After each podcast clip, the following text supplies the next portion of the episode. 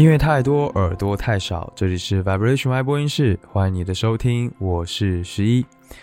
啊，这是我们的第六十六期节目了，和第六十五期之间相差了整整有一个月时间那么久啊，真的有点抱歉啊，就是这么久不见了。那最近这个催更的人呢，也慢慢多了起来。前两天那个文化有限的超哥去办公室，一见到我的第一句话就是当面催更，哎呀，真的是真的是吓死我了。啊，那有的人可能会好奇吧，就是这一个月我到底干嘛去了呢？嗯，所以今天节目的开头，我想先跟大家就是呃报告，呃分享一下这一个月我的生活，还有一些感想。所以呢，开头会比较长一点。如果你懒得听，或者是不想听，想赶快去听音乐，那你可以到这个 show notes 上面的时间轴去找一下，然后可以跳转一下，好吗？呃，那。上个月呢，首先就是我把我的另一档节目《反潮流俱乐部》的第二季给完结了，而且呢，还很荣幸的登上了苹果播客的二零二一年度编辑精选榜单。呃，去年也登上了啊，这里要自夸一下啊，就是有连续两年都登上这个榜单的，只有故事 FM、天才捕手 FM，还有就是反潮流俱乐部这三档节目。啊，反潮流做的还是蛮辛苦的，但是呢，最终的结果还是挺好的，所以还挺开心的。那十一月还有另外一件大事，就是我搬家了啊。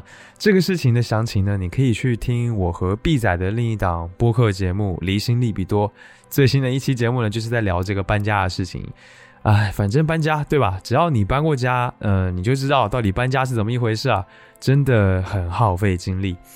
不过呢，现在住进新家之后呢，也是比之前要舒服很多啦。我现在，哎，就在新家里面录音，感觉非常的爽啊！而且呢，就是搬进来之后呢，我感觉我的整个生活质量都抬高了不少，所以呢，也是一件很开心的事情。总之呢，十一月份就是因为非常的忙碌嘛，所以就没有更新 Vibration 外播音室。嗯，但是呢，这不代表我就完全不把外播音室放在心上。反而是这个月的空档，让我有了很多的时间去思考节目的内容，然后呢，去想后面怎么好好的规划，让节目能够更稳定的、更有质量的继续做下去。同时呢，也算是一个阶段性的总结嘛。毕竟，好不好？我的外播音室真的是我的亲儿子啊，这是我现在生活当中最重要的一个部分之一啊。所以呢，偶尔停下来，好好的去做一些思考，真的还是蛮必要的。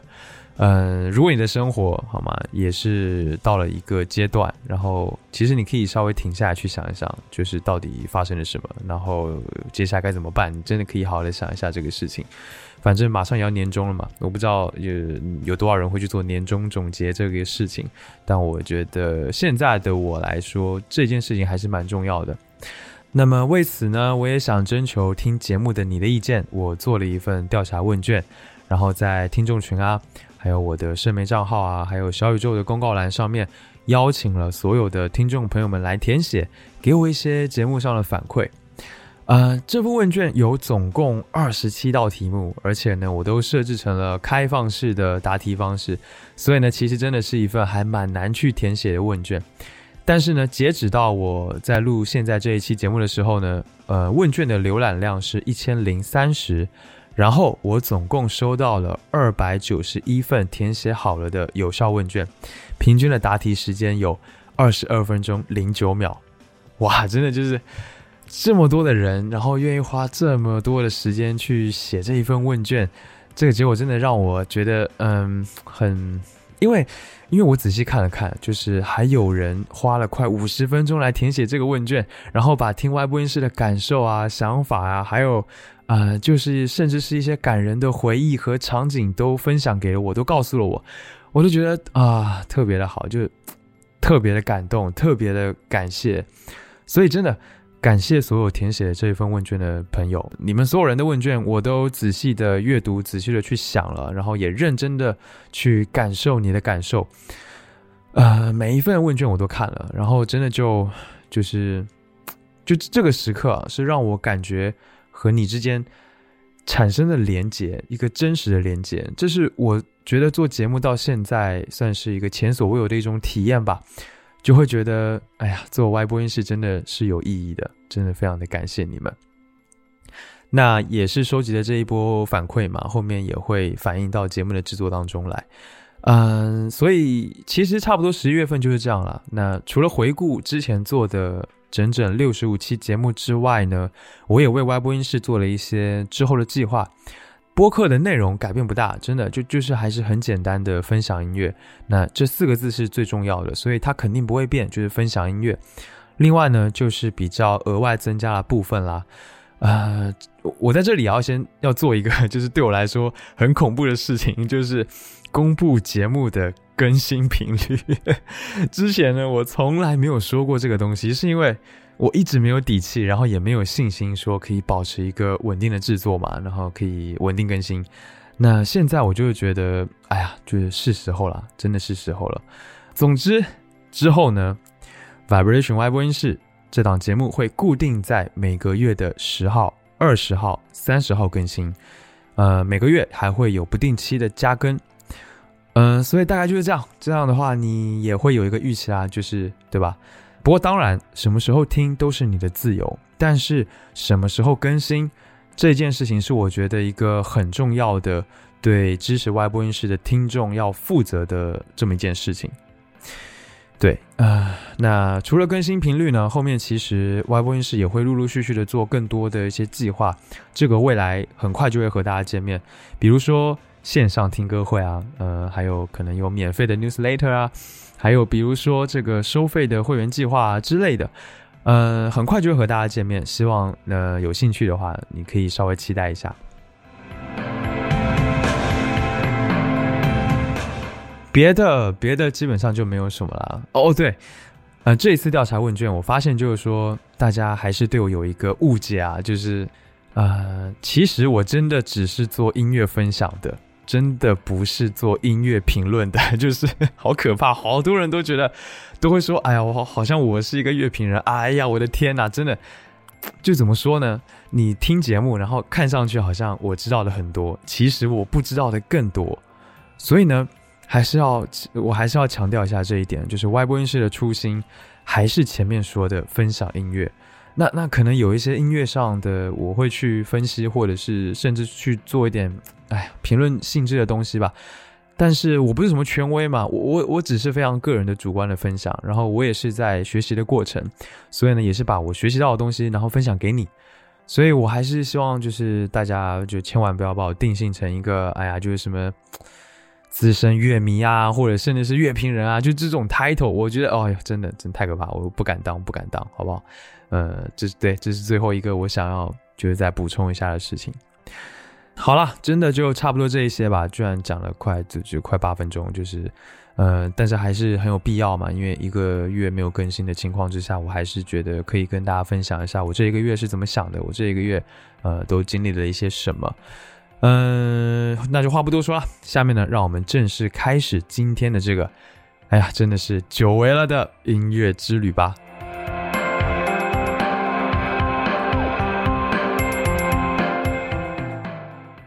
这期节目呢是最近值得听的华语专辑这一个栏目，那想和大家分享七张我觉得还不错的专辑。呃，那和往常一样呢，我挑选的标准非常的粗暴简单，就是我个人的喜好。然后呢，我自己觉得非常值得听的一些专辑，我都会拿出来。那接下来呢，我会介绍一下这些音乐人，还有专辑本身，然后简单的聊一聊自己的听感。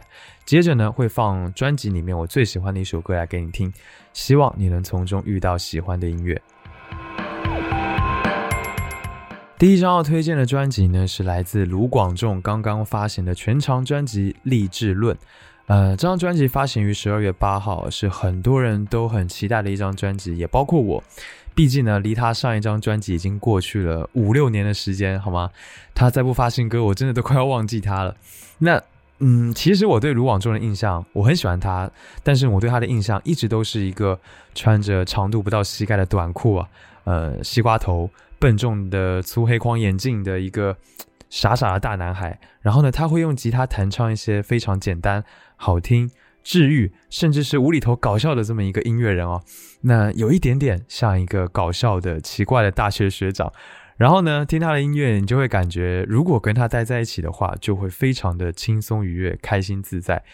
当然也会有一些孤独啊、伤心啊、难过这种情伤的时候，但是呢，只要跟着他早睡早起吃早餐，就一切都会过去的，就就是这种感觉。然后呢，这一次他在发行这张专辑之前，先发布了一首歌，叫做《自我的介绍》，还有这一首歌的 MV。我就看那个 MV 嘛，看完之后我就想说，歌还是嗯好听。接着呢，我就去看那个 MV 的评论区，我才发现，我的天呐，这个 MV 的主角就是卢广仲本人，哎呀，吓死了！然后呢，我又回去去看一遍这个 MV，然后仔细的去看，才好像真的认出了卢广仲。我就想，天呐，帅哥你谁啊？你变了。五年不见就变这么帅了吗？就是真的是啊，那而且这个 MV 里面他和以前那种亲切的感觉完全不一样，他扮演的还是一个混黑道还是当保镖的这么一个角色吧，就这真的难以想象哦。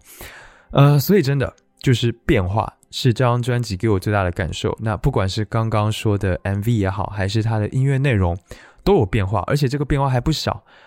呃，还是那个熟悉的感觉，但是你会发现有很多歌曲的编曲啊、风格啊都是新的，都是在卢广仲以前的音乐里面难以看到的，所以其实会让我觉得还蛮兴奋的。那这张专辑的主题很简单了，励志论嘛，所以讲述的就是遇到各种困难、被打击，你都要撑下去，全盘接受，但是呢，你也要全情以赴，然后轻轻的放下这么一个主题。那专辑是由卢广仲当制作人，这应该是他第一次。作为制作人来操刀一张专辑，但是呢，监制是钟成虎，所以哪怕是他第一次当制作人，我想也还是很稳的。另外呢，就是刚才说的一些风格吧，就是民谣还是在的。那另外多了可能，比如说一些电子啊、disco、呃、巴塞诺瓦、拉丁这种，呃，很神奇的一些风格都发生在他身上，就都被融合到了这一次这张专辑的创作当中来了。那其实一开始吧，我听到了一些 怎么说呢，就是比较偏好像流行的元素在这张专辑里面，其实会不太喜欢，因为我喜欢卢广仲，就喜欢他那种带着校园民谣气质的那种非常质朴的音乐感受。但是呢，其实也就像我一直说的嘛，音乐人的变化，呃，其实不是一件坏事，很多时候呢，其实正代表着他正在成长，正在尝试新的东西。正在尝试去爆发新的生命力，还有新的表达。更何况这已经是他的第六张专辑了。如果还跟以前一样，那好像也很奇怪嘛，对不对？至少就也很容易听腻嘛。所以我很快的就接受了这一件事情。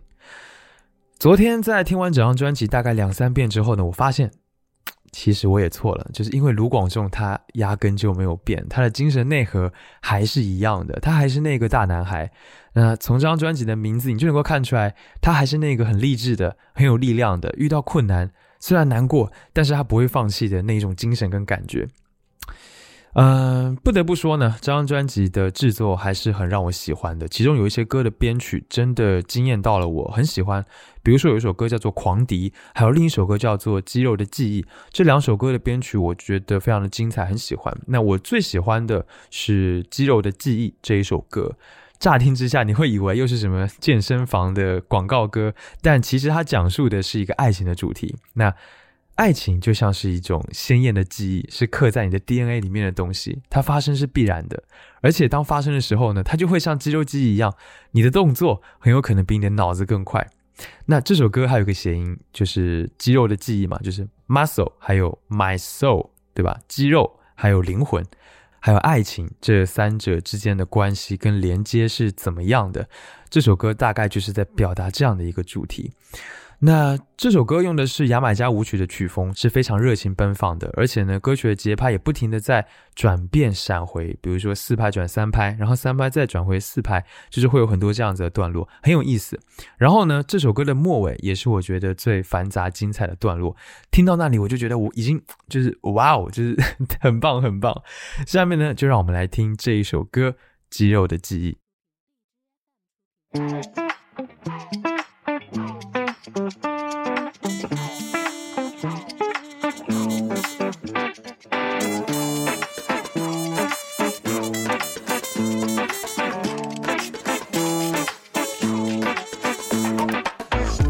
不是故弄玄虚，最近我正在练习，寻找一种轮回的记忆，找到以后很难忘记。就像在骑脚踏车，跌几次就学会了。你会发现，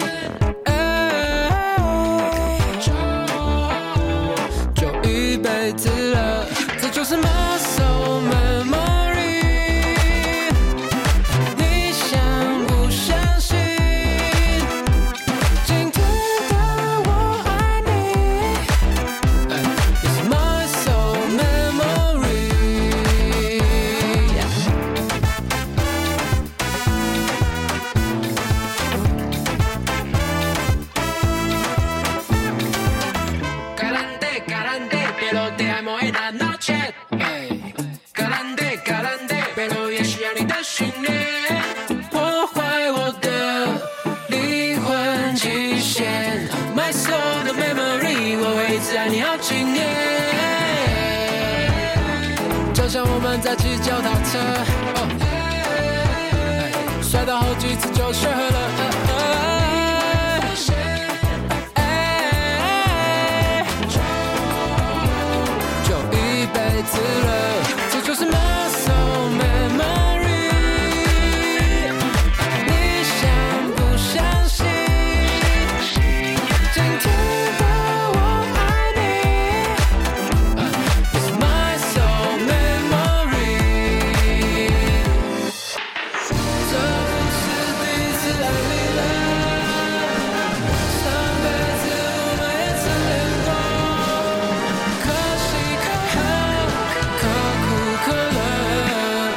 着你唤醒我。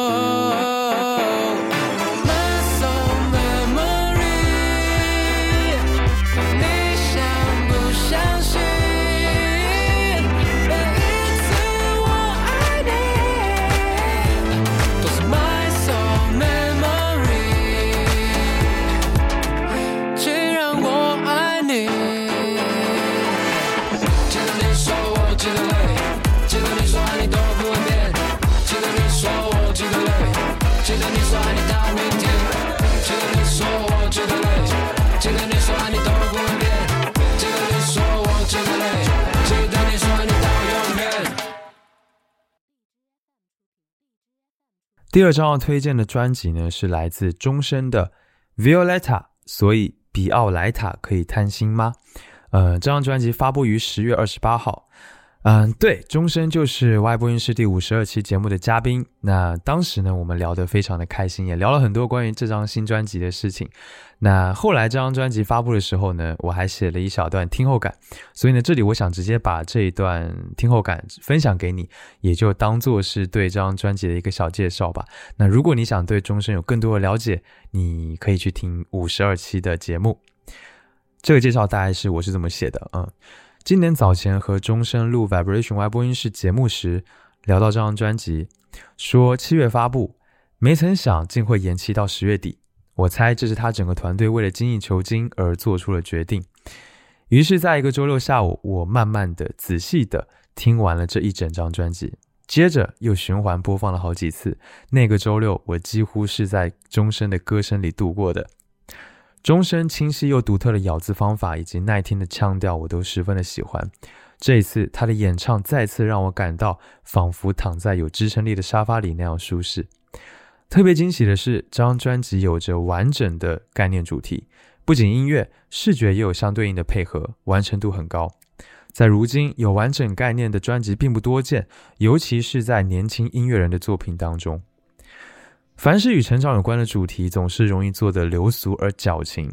但钟声这一次很好的用自己的灵气规避掉了这一点，并且完整的概念又让整张专辑的叙事感和情感展现有着流畅感。钟声的灵气与才华不仅体现在旋律，也体现在编曲。有太多首歌那有趣的结构和动机让我印象深刻，而且这些元素全都是为了主题而服务的。这个在创作当中是非常好的态度。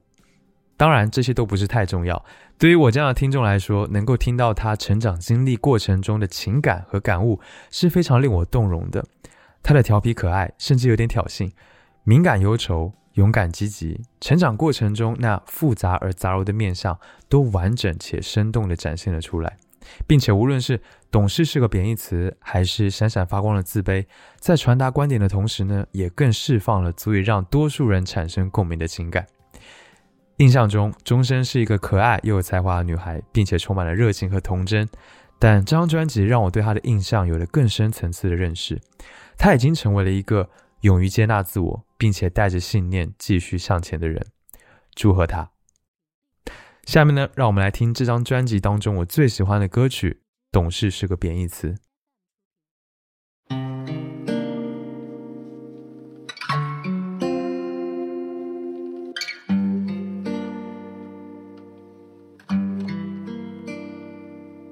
我所有的悲伤我都能咽下，该如何回答那句？你没事吧？江湖乱吞下的情绪哽在喉咙，还分不清是什么，就已被消化。陌生的朋友，传说我虚伪假装，他们都不明白，泪在翻滚，想吐出那个最最真实的我。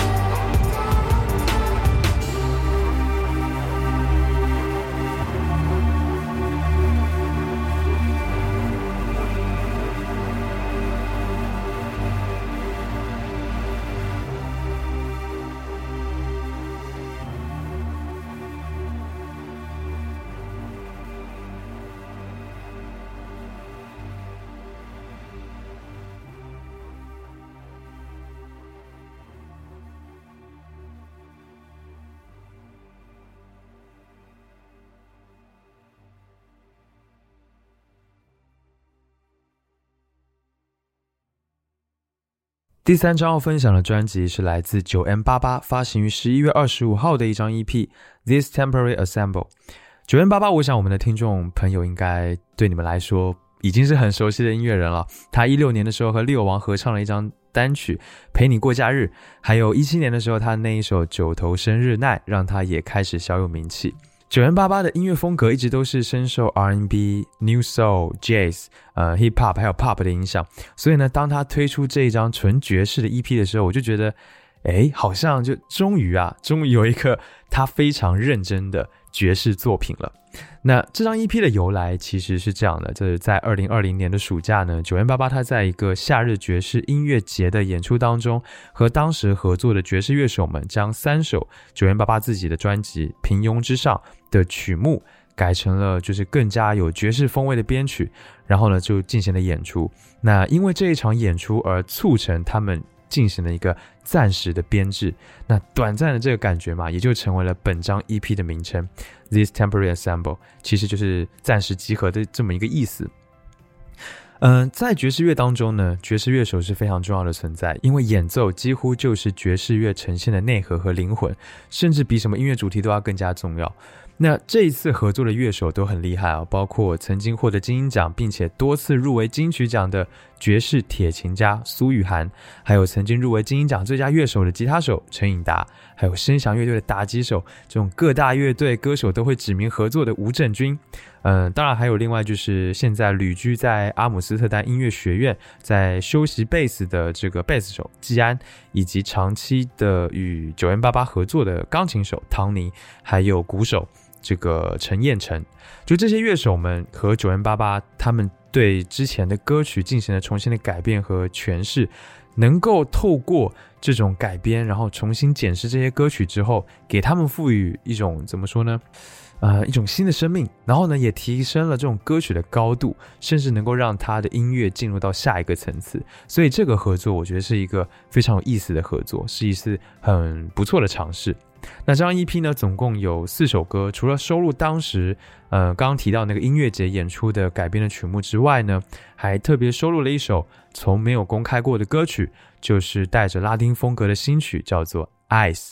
那这一首歌可以说是很好的展现了九零八八他对于爵士的理解，还有在爵士乐上这种钻研的功力的深度。下面呢，让我们来听这一首歌《Ice》。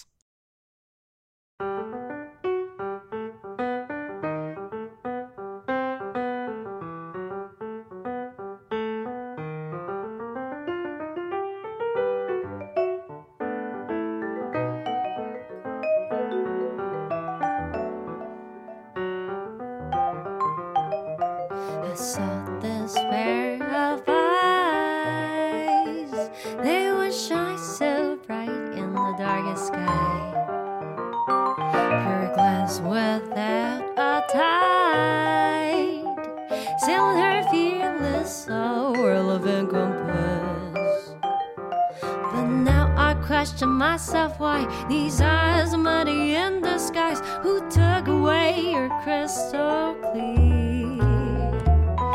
It seems I'm not the it this despair, but now your flash is in somewhere. These eyes are held with anonymous.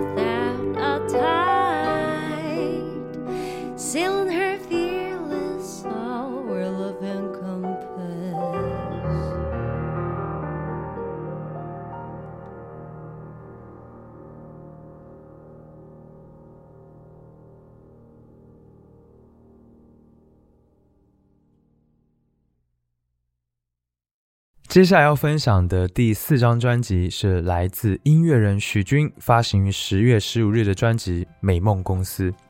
许君他是，其实我对他不是特别的熟悉啦，但是他其实在国内是一个我还挺喜欢的音乐人。他是之前参加《中国好歌曲》第二季出来的，那当时他有一首很火的歌叫做《自己》，我想应该有一些人应该是知道的。那后来在二零一六年的时候呢，他发布了自己的首张个人原创专辑，叫做《万松林》。并且呢，凭借这张专辑入围了一七年的第二十八届台湾金曲奖的最佳国语专辑奖，还有年度专辑奖，可见他有多么大的创作和才华。之后呢，他也陆陆续续的推出了一些作品吧，那但是好像没有引起特别大的反响。嗯，但是这一张《美梦公司》这张专辑是他暌违了三年之后的新作。不得不说，我觉得在现在的华语歌坛当中，我能够听到这样一张专辑，我觉得还是呃挺幸运的，因为它有着非常扎实而且精致的制作，也反映了许君一直以来高水平的创作能力。我听下来这张专辑之后，我感觉就是这一整张专辑是非常有画面感的专辑，同时呢，它也是一个概念比较清晰完整的专辑，从头听到尾，你能够感觉到有起承转合，然后有一种一气呵成的感觉。呃，虽然不能说他在这里面有非常大胆的创新或者突破吧，但是呢，在词曲编曲和制作上，你又总是能听到一些惊喜，能够听到许君以前呃不太做的东西，而且呢，你能够感受到这种创作和策划的这些诚意啊，还有这种用心。呃，这张专辑是由这个金曲奖制作人。荒井十一来担纲专辑制作的，那许君呢，则是大部分的编曲和乐器的录制都是他自己独立完成的。那这种优质的水准，其实嗯，在国内啊这样子的制作环境当中，我觉得还是挺少见的。嗯，我记得我听这张专辑的时候，是我在呃走去办公室的一个路上，但当时我并没有抱什么太大的期待，就像平常一样，就只是在听一张随处可见的华语专辑一样。但是呢。就是第一首歌《美梦公司》这一播，这首歌一播放就已经完全抓住了我的耳朵。那到了第二首歌《问题》，这个合成器带来的氛围感又带我进入一个非常独特的梦境的感觉，而且是充满细节的真实的梦境。这张专辑当中，我听到了氛围民谣，听到了这个迷幻流行对许君的影响，也听到了他想要做的一些类似车库摇滚，或者是一些更偏向恋恋摇滚的一些东西。那整体其实。我感觉分成了两个部分吧，前半章跟后半章，你能够听到这种迷幻坚硬，能够听到这种朦胧的，但是又很激进的东西，呃，很难去说清楚这到底是怎么样的一种感觉，但是很舒适，会听得我都不愿意摘下耳机。我觉得这张专辑是一张潜力很大的专辑，呃，今年的各大榜单上应该都能够看到这一张专辑哦。下面呢，让我们来听这张专辑当中我最喜欢的歌曲《问题》。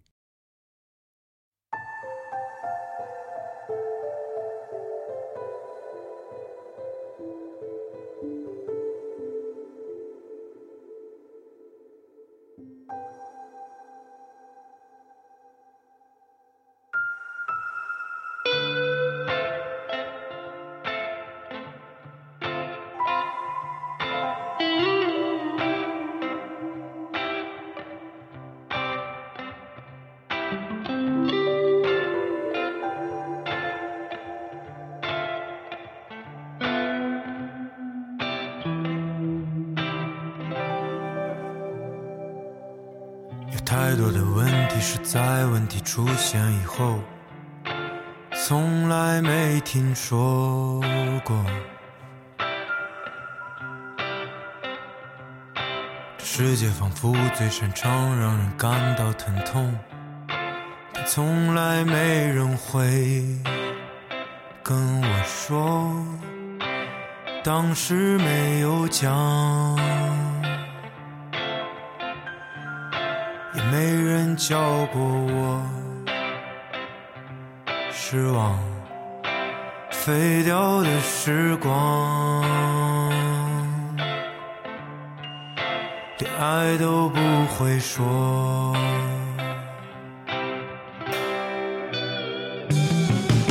有哪一个问题在时间它过了以后，从来没解决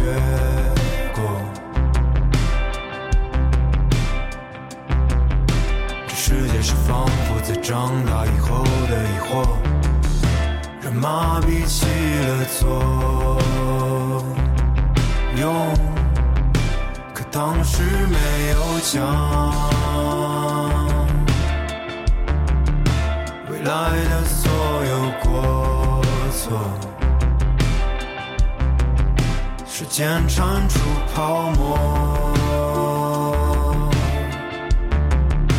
堵住我的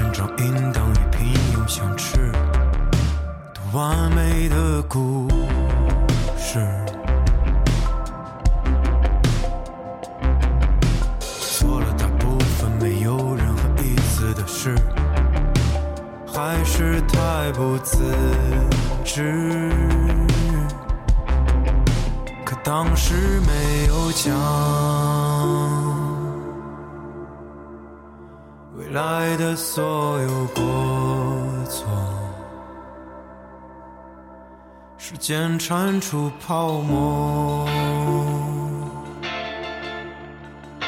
堵住我的耳朵，不出意料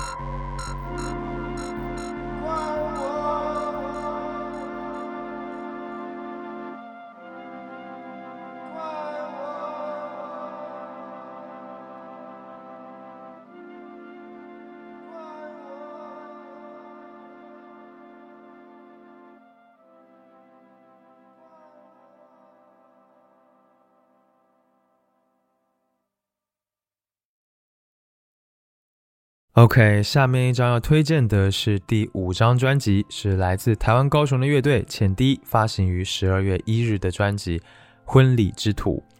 浅滴是一支以女主唱依林为创作中心的独立流行乐团。那之前呢，我也分享过他们的第一张专辑《不完整的村庄》。那过了将近快两年，也其实也就一年以后了，他们推出了这第二张专辑《婚礼之土》。这张专辑的名字其实就是他们的灵感来源。呃，其实当时呢，他们四个人一起参加了一场朋友的婚礼，然后在婚礼上，他突然就他们突然发现哦，在场的嘉宾们跟他们的生命好像都有所连接，才发现说哦，原来他们的人生即将步入下一个阶段，原来大家都已经变成了大人。所以呢，透过这一场婚礼的启发，他们开始去思考自己过去的生活，还有未来的生活是什么样的。呃，即将他们会发生什么样的改变？那当中他们有一些疑惑和困顿，该要如何面对？这是他们在这一张专辑当中试图去拆解的问题。所以呢，整张专辑其实是按照他们参加婚礼的旅程来编排曲序的。所以呢，从头听到尾，很容易会有一种旅行的画面感。但呃，其实我不知道啦，因为我还从来没有参加过朋友的婚礼，不知道是因为没有朋友，还是说我朋友都不结婚，所以呢，我我真的没有想过在婚礼上我会有一个什么样的感悟。呃，如果你们参加过婚礼，我不知道你们会有什么样的感悟呢？会有什么样的感觉呢？但是呢，这张专辑我确实被他们的呃，就这张专辑当中的介绍的一句话感动到了。他说：“日子轻如叶，生命如卷风，从落地那一刻起。”本来就值得祝福。按他们的话来说，他们现在都快要三十岁了。那我今年二十九岁了，似乎这张专辑就是我很能够跟他们发生共鸣的嘛。然后想也想跟着他们一起去回望过去的历程，然后看看现在自己是什么样的，是什么样的样子啊。然后去认真的思考，并且接纳自己生命，这是一个很重要的事情。那其实浅滴他们的音乐一直带给我的感受是那种淡淡的，然后在耳边温柔而舒缓的，把力量传送给你的那种感觉。很多来自台湾岛的乐团呢，都给人有这样的感受。那简单易听、打动人心是他们音乐最大的特点。所以呢，他们的音乐听上去就是会有一点偏流行的感觉，但是又会带有生活感的民谣摇滚的感觉的东西。我想就是在非常紧绷的生活当中听一听这张专辑。其实你是会有一种很强烈的治愈感的，就像是一个陪伴在你身边成长的一个温馨的姐姐的那种感觉，真实而温柔。这张专辑当中，我最喜欢的歌是一首台语歌，叫做《Dam Dam 吉雷亚》。Dam Dam 其实就是闭上嘴巴不说话，就是很安静的意思。所以呢，这个意思大概就是说，这首歌的名字大概的意思就是说，安静一下子。呃，这首歌真的是非常有陪伴感的。里面有一句歌词，我觉得听了真的破防，好吗？我翻译一下，意思就是说，嗯，一个人承担，辛苦你啦，放弃比较好的选择，去做有意义的陪伴。人来到这一个世间，本来就是孤单一人。好啦，接下来就让我们来听这一首歌。我知影你伫厝内。无啥好过，会当斗三工的无做，厝外做事，逐个人拢是安尼。一个人承担，辛苦你啦。放弃搁较好的选择，做有意义的陪伴。人来到这个世间，本地着孤单一人。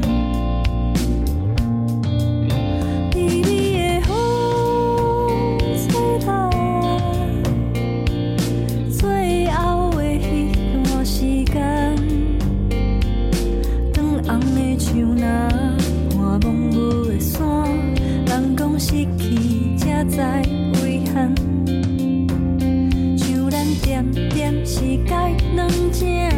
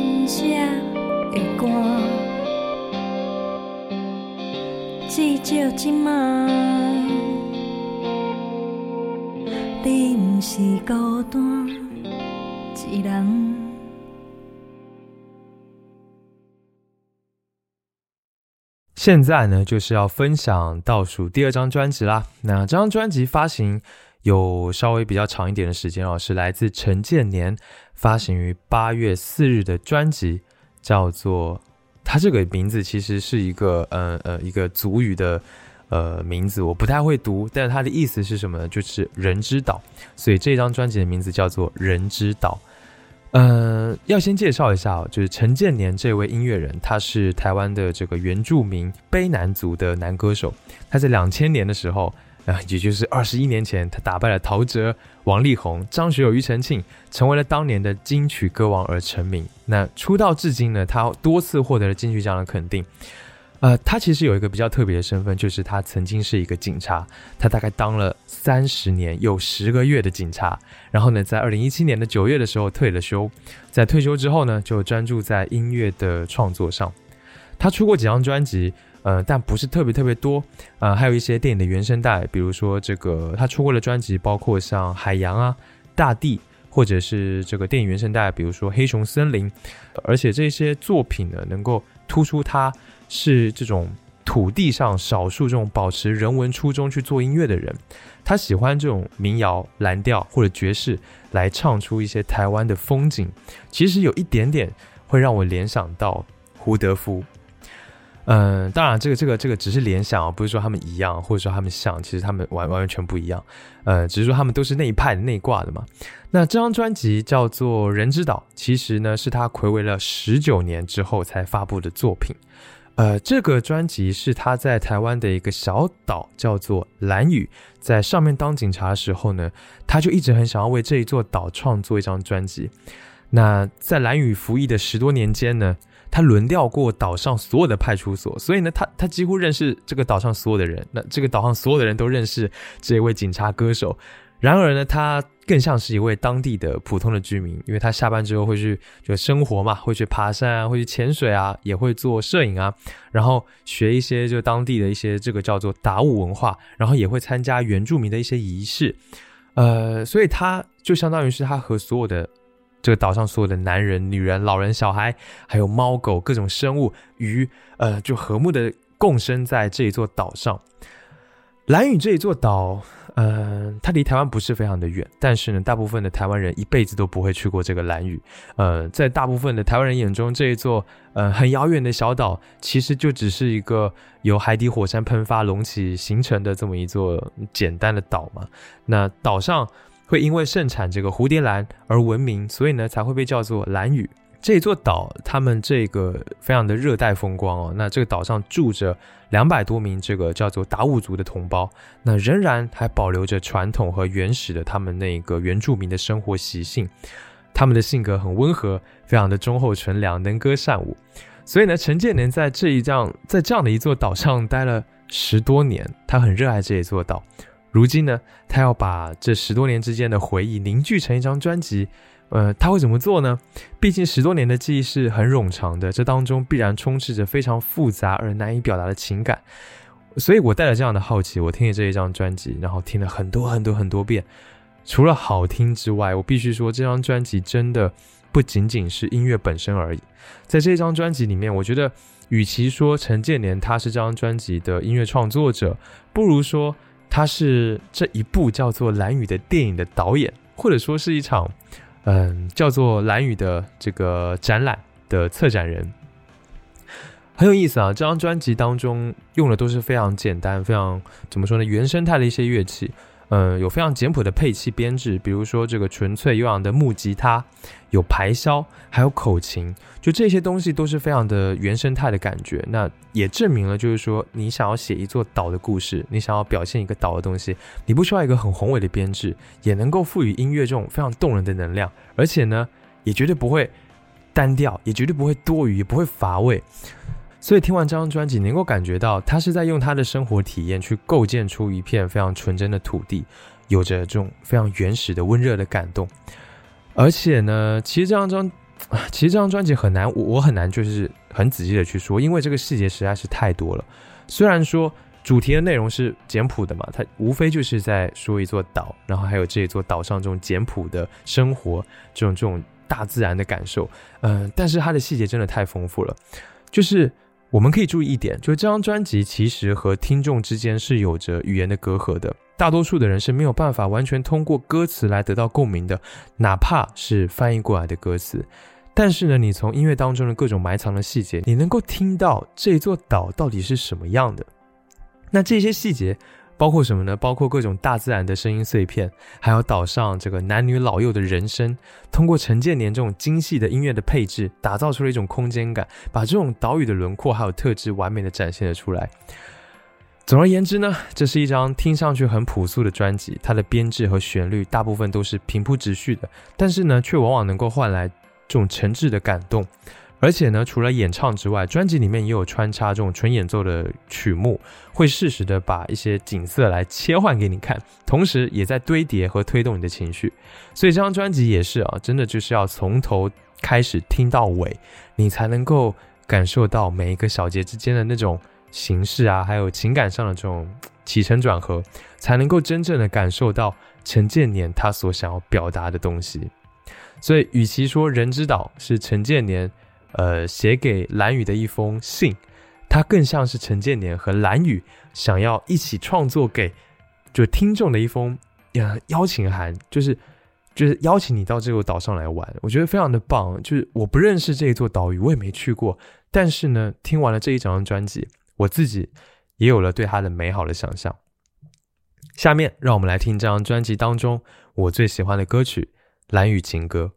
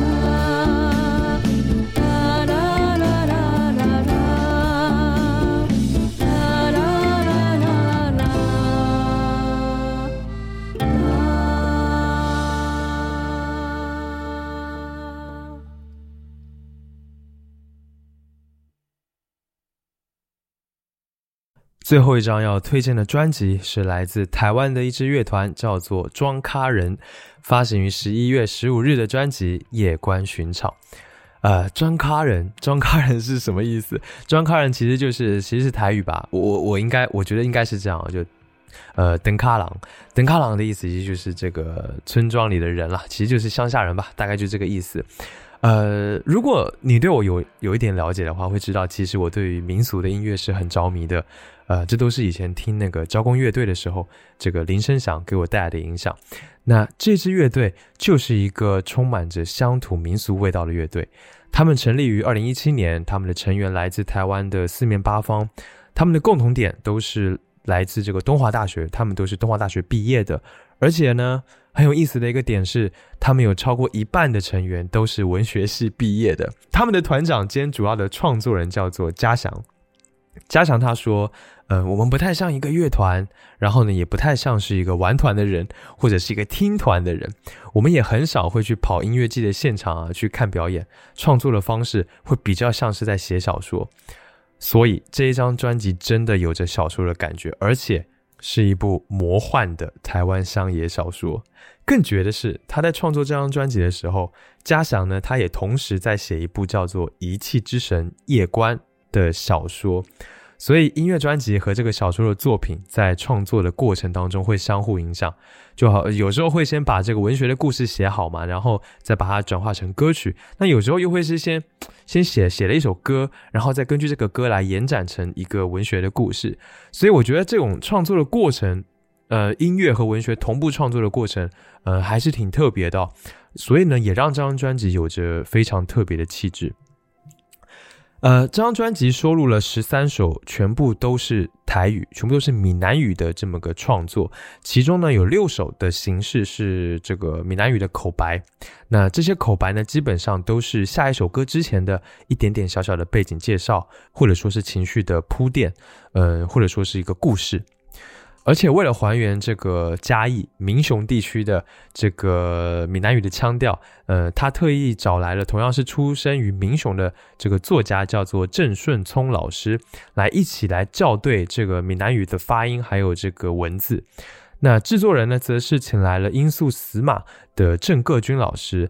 还有这个乐队百合花的林奕硕共同制作了专辑里面的一些歌曲，就很有意思。呃，而且他们很有意思的是，他们的音乐其实都是会结合传统北管。北管这一个乐器，我之前在林声祥的那一期节目里面有介绍过，所以呢，就会有着这种很有台湾土地的气味的那种感觉。嗯，同时呢，嘉祥他又会在这个北管和电音的编曲当中，就是。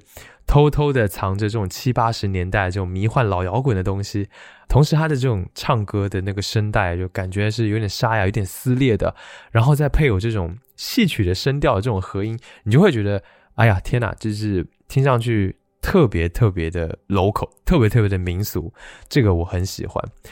他们的音乐其实，嗯，尤其这张专辑啊，这张专辑的主题其实怎么说呢？嗯，算是一个。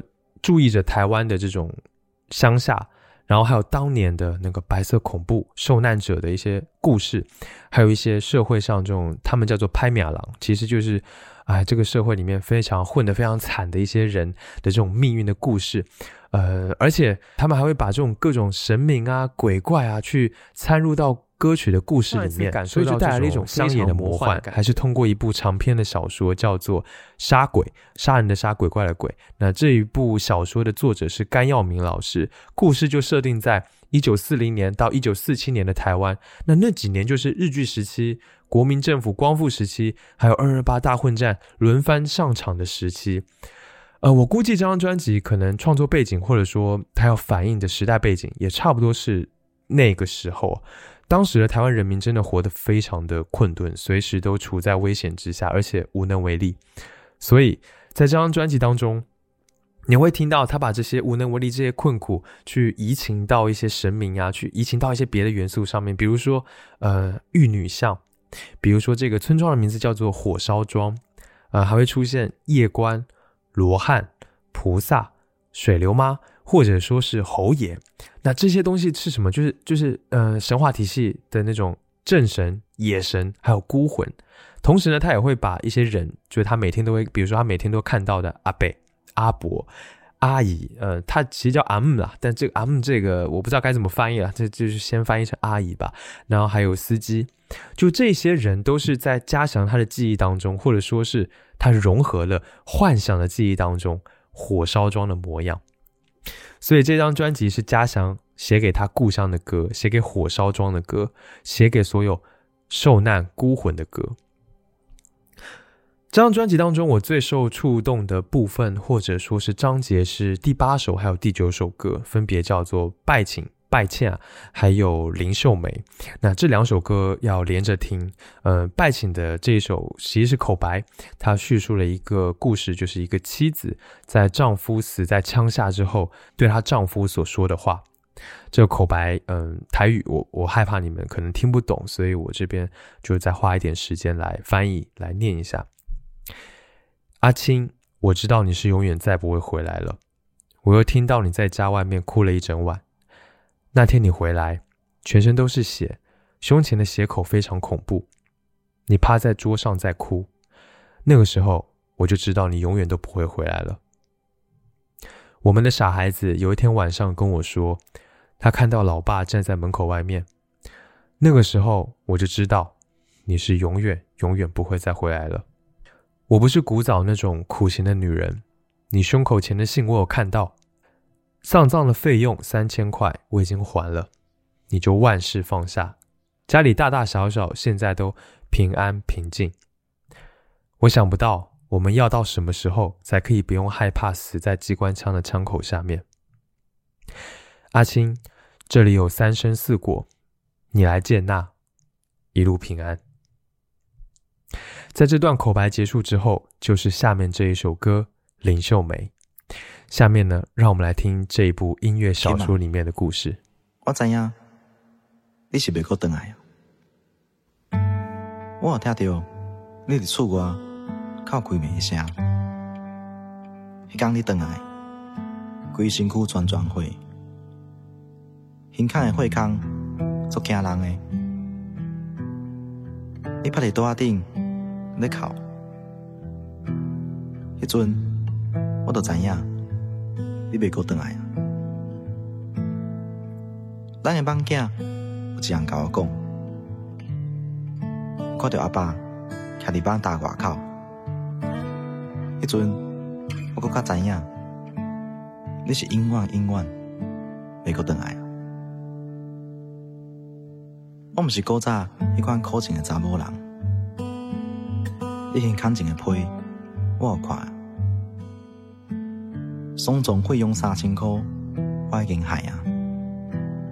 你都办厝办下，厝内大大细细，现主是拢平安平静。我想无咧，咱个当时才毋免惊死伫机关枪口。阿金啊，三心事故都来干哪？一路平安。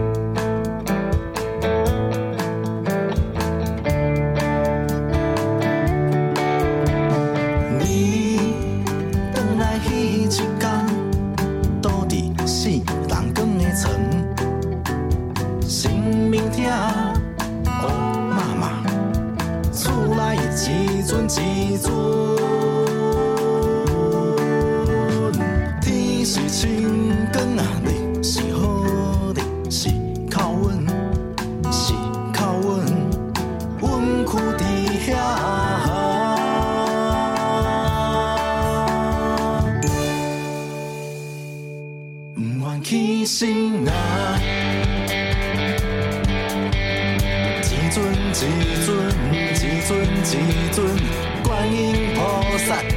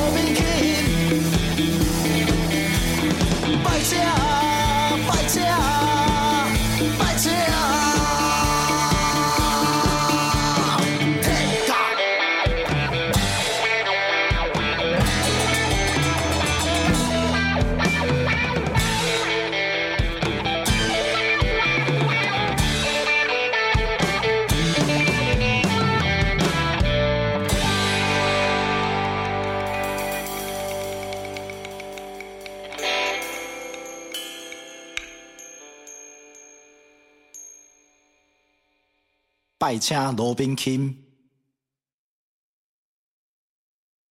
好啦，今天的节目到这里也差不多到了尾声。那和以前一样呢，我希望你们能够遇到自己喜欢的音乐，然后如果遇到了，请一定一定要去找这张专辑来听。感谢你收听 Vibration Y 播音室，本节目是一档以音乐爱好者、乐迷的视角去分享音乐的播客节目。我想用自己微薄的力量，让你能够听到更多的、更丰富的音乐。你可以在各大音频平台收听本节目，但因为每个平台对于竞品的无理审核与无理限制，我不能在节目当中播报这些平台的名称。我唯一特别想提的就是希望，如果你有时间的话，可以到 Apple Podcast 上面来帮节目打分，这对于我来说还是很重要的。谢谢你。加入听众群的方法在官网和 show notes 当中，欢迎前去查看。官网的地址是 vibration 横杠 radio.com，v i b r a t i o n 横杠 r a d i o 点 c o m。不论你有什么样的感受或者意见，或者有什么想听我聊聊的话题，都欢迎评论留言或发 email 给我。email 的地址呢，在 show notes 当中可以看到。所有的留言我都会查看，并且尽量的一一回复。最后呢，让我们在前面分享的来自庄咖人的专辑《夜观寻常》当中的歌曲《写给你一条温柔的歌》当中来结束今天的节目。